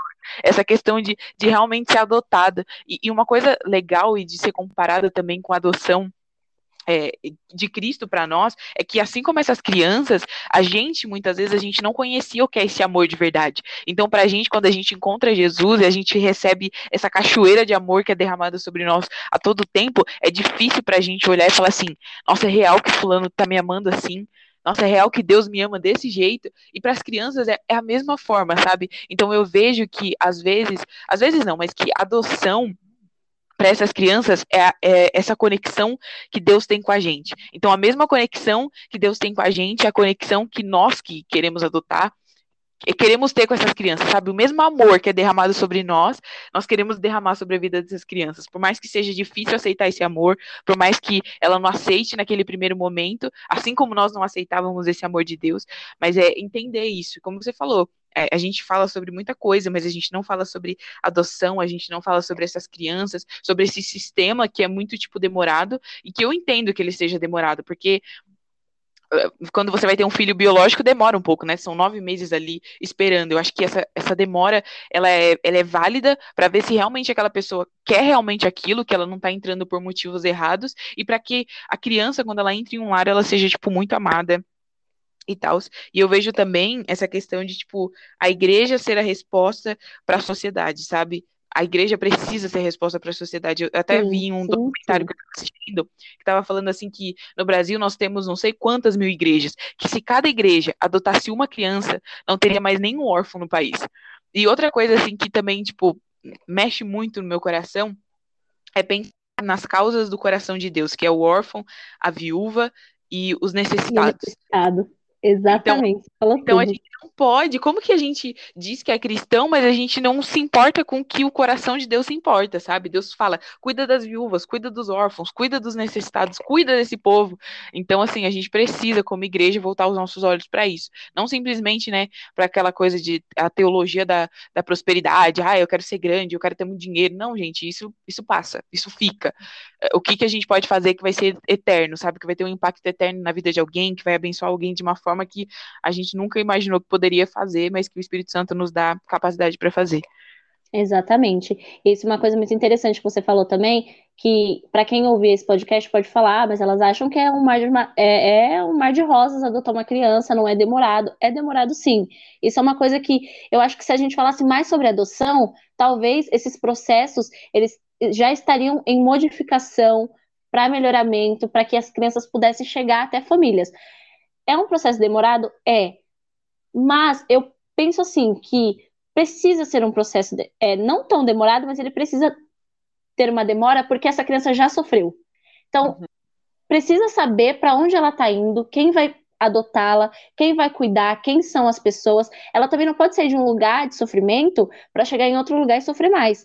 Ela precisa de um lugar agora de apoio, de cuidado, um lugar onde ela cresça e entenda que ela faz parte da família. Também não dá para adotar uma criança e sempre lembrar ela 24 horas que ela é adotada. Uma coisa aqui em casa que a gente, minha mãe proíbe todo mundo é de dizer sobre adoção, né? É, ela sabe que é adotada, mas aqui ela é nossa irmã. E ela sempre vai ser.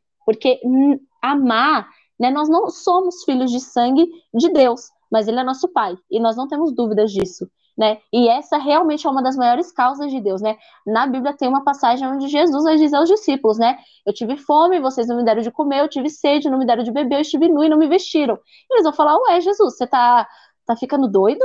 Quando é que fizemos essas coisas? Ele falou assim: porque quando você não faz os meus, você não faz a mim. Então, enquanto a igreja não entender que nós não viemos aqui para ganhar bênçãos materiais, porque a Bíblia diz que isso aí é consequência. Nós receberemos, né, como consequência. Serão bênçãos de Deus. Mas Deus, ele constituiu na Bíblia inteira uma família, né? Então, enquanto nós não entendermos como igreja de Cristo, como corpo de Cristo, que nós viemos aqui para amar, para cuidar, para levar as pessoas é, é, a se sentirem amadas, protegidas, como Cristo nos faz sentir, a gente não entendeu nada de Jesus. A gente só está indo na igreja. Realmente. Agora nós estamos chegando aí nos momentos finais desse podcast, que está incrível. Assim, tipo... Nossa, eu achei que eu não ia conseguir falar nada. eu sabia que ia render. E aí, hoje, eu coloquei lá no Instagram do Bloomcast, coloquei e perguntei para as pessoas é, qual era a palavra favorita delas, né? E aí algumas pessoas responderam, e eu vou te falar essa, essa palavra. Eu gostaria que você me falasse alguma situação, algo que te lembra isso, tá? Então, tá a primeira palavra é gratidão. Gratidão? Hum? Cara, eu tenho gratidão. Ah, eu tenho gratidão por muita coisa. Eu sou uma pessoa muito grata. Eu sei ser grata. Né? Não, é, não é por demagogia, não. Eu, eu, eu sei ser grata. Eu sou grata até um pirulito quando eu ganho. Mas eu acho que o, eu, a minha maior gratidão foi. Uh, acho que foi ter encontrado vocês no curso. De tudo assim da minha vida, eu acho que foi ter encontrado vocês, porque eu sou uma pessoa de muitos amigos, né? Mas uh, nem sempre quem a gente é amiga é nosso amigo de volta. Uhum. E quando eu entrei na faculdade, eu encontrei vocês, que é um, é um sonho, quem me conhece sabe, o meu sonho é ter uma família, ser uma escritora e terminar uma faculdade. Eu não tenho muitas ambições na vida. Quando eu penso em gratidão, eu lembro como Deus me levou a esse curso, como Ele me levou a conhecer vocês e como cada dia eu sei que eu fiz a escolha certa. Então eu tenho gratidão em conhecer vocês, em ter esse grupo de apoio, é, sabe, ter vocês na minha vida. Acho que a maior gratidão foi quando eu recebi uma mensagem sua dizendo, amiga, eu vou te entrevistar. Eu falei, não. Aí você falou, não, eu vou te entrevistar, porque eu, eu quero ter pessoas que eu gosto. E eu falei, cara, obrigada, Senhor, porque existem amigos. É, é, existem milagres por toda parte. É só a gente parar para olhar e, e entender que Deus está em todos os lugares que a gente precisa ser grato em cada detalhe. Então pode parecer pouco, mas para mim é muito. Gratidão em ter começado um curso onde eu sei que vai me levar para lugares para falar sobre adoção, para falar sobre leitura, para chegar em pessoas e gratidão por conhecer pessoas que estão comigo e que vão comigo até o final. Eu tenho gratidão nisso. Ai, meu Deus. Quem, Thalita? Pelo amor de Deus. Não. A próxima palavra, para quebrar o gelo, né, para sair desse momento assim tão emocionante, a próxima palavra é comida. Comida, McDonald's. Meu Deus, eu sou uma grande comilona, mas eu sou uma grande fã de McDonald's. Gente, quer me ver feliz? Me leva no McDonald's. Gente do céu, eu sou viciadíssima no McDonald's. Para você ter ideia, se o Ronald McDonald's quisesse casar comigo, eu casava com ele. Só para ter McDonald's de graça todo dia. Gente do céu, olha isso. Meu Deus. A próxima palavra é protagonismo. Protagonismo? Cara, protagonismo. Nossa, me pegou essa palavra agora, hein? Não sei, eu acho que protagonismo me lembra algo em evidência. Acho que protagonismo no jornalismo, das mulheres no jornalismo. A, a, Semana do Jornalismo, ela me lembrou muito é, mulheres. Tinha muita uh, mulher e eu tava muito animada. Não sei se você lembra, eu mandava muito no grupo. Gente, essa mulher é maravilhosa. Não, gente, hoje, essa mulher de hoje, ela é maravilhosa. Não, a, nossa, essa daqui, gente, eu quero trabalhar com essa mulher. Porque eu acho que as mulheres precisam estar em protagonismo no jornalismo. Eu acho que a gente precisa crescer mais é, não por ideologia, não estou falando nada ideológico aqui, eu estou dizendo mesmo o espaço das mulheres. Eu acho que uma mulher, ela, ela é importante, ela influencia, ela tem um papel muito importante, até mesmo na história da humanidade. Deus não criou Eva porque Adão estava sozinho, Deus criou Eva porque Deus tinha um plano é, na, na história da humanidade com as mulheres. Eu acho que a mulher é o maior exemplo de protagonismo, até mesmo uh, porque nós não estaríamos aqui se não tivesse uma mulher que nos gerasse, né? E eu não estaria nessa faculdade se não fosse a minha mãe que me apoia tanto. Então, protagonismo para todas as mulheres, jornalistas, cozinheiras, professoras, todas nós, que nós venhamos atingir muitos lugares ainda. E, e é isso aí. Influenciar muitas meninas a quererem mais da vida. E a última palavra é Deus. Deus, ele é tudo para mim. Eu acho que eu falei o nome de Deus aqui, eu citei vários versículos umas 50 vezes. Acho que já, já deu para perceber que eu sou muito. É, eu, eu, eu tenho muita fé naquilo que eu acredito. Eu não sou religiosa, eu creio no Deus que, que eu sirvo. Eu sei quem Ele é, eu sei que Ele cuida de mim, que Ele me guarda, que Ele tem um propósito maior para tudo, não só para minha vida, mas para a vida de cada pessoa uh, até mesmo para esse momento que nós estamos passando. Eu acho que Deus é confiança, é esperar, é agradecer, ter fé e confiar que ele vai tirar a gente dessa, que ele é grande, e se você ainda não conhece Deus, eu te convido a conhecer, viu? Amiga, eu só tenho que te agradecer, porque foi maravilhoso, mais do que eu achei que seria, tipo, de verdade, tava com uma expectativa, mas, né, é, dobrei a minha expectativa depois, de verdade. Ai, que bom, amiga, sério. Estou muito feliz que você foi a primeira convidada do Boom. Não podia começar de outra maneira. Não podia ah. começar de outra maneira. Tata, muito obrigada, e Eu fiquei muito feliz com o convite. Eu tava nervosa, você me conhece, ela me conhece muito, gente. Ela sabe que eu sou muito envergonhada, que eu sou tímida, que eu não gosto das coisas que eu faço, eu não acredito em mim. Mas que bom que eu encontrei alguém que acredita. Muito obrigada por essa oportunidade. Eu espero que o, o Bloomcast cresça, cresça, cresça. Eu vou ser uma das maiores. É, sei lá, publicidades para você. Eu sou uma das suas maiores fãs. Eu acredito muito em você. Muito, muito, muito, muito, muito, muito obrigada. Amo você. Um beijo para todo gente... mundo. Ai, não dou conta. Então, gente, é assim que a gente termina o nosso primeiro episódio do Bloomcast. Obrigado por você que chegou aqui até o final. E é isso, gente. É, depois de assistir esse, depois de assistir, de ouvir esse podcast, vai lá no nosso Instagram, comenta alguma coisa. É, a gente vai fazer um postzinho com a Thalita lá. Então fica de olho. E até o próximo Bloomcast, gente. Tchau, tchau. Tchau, tchau, beijo.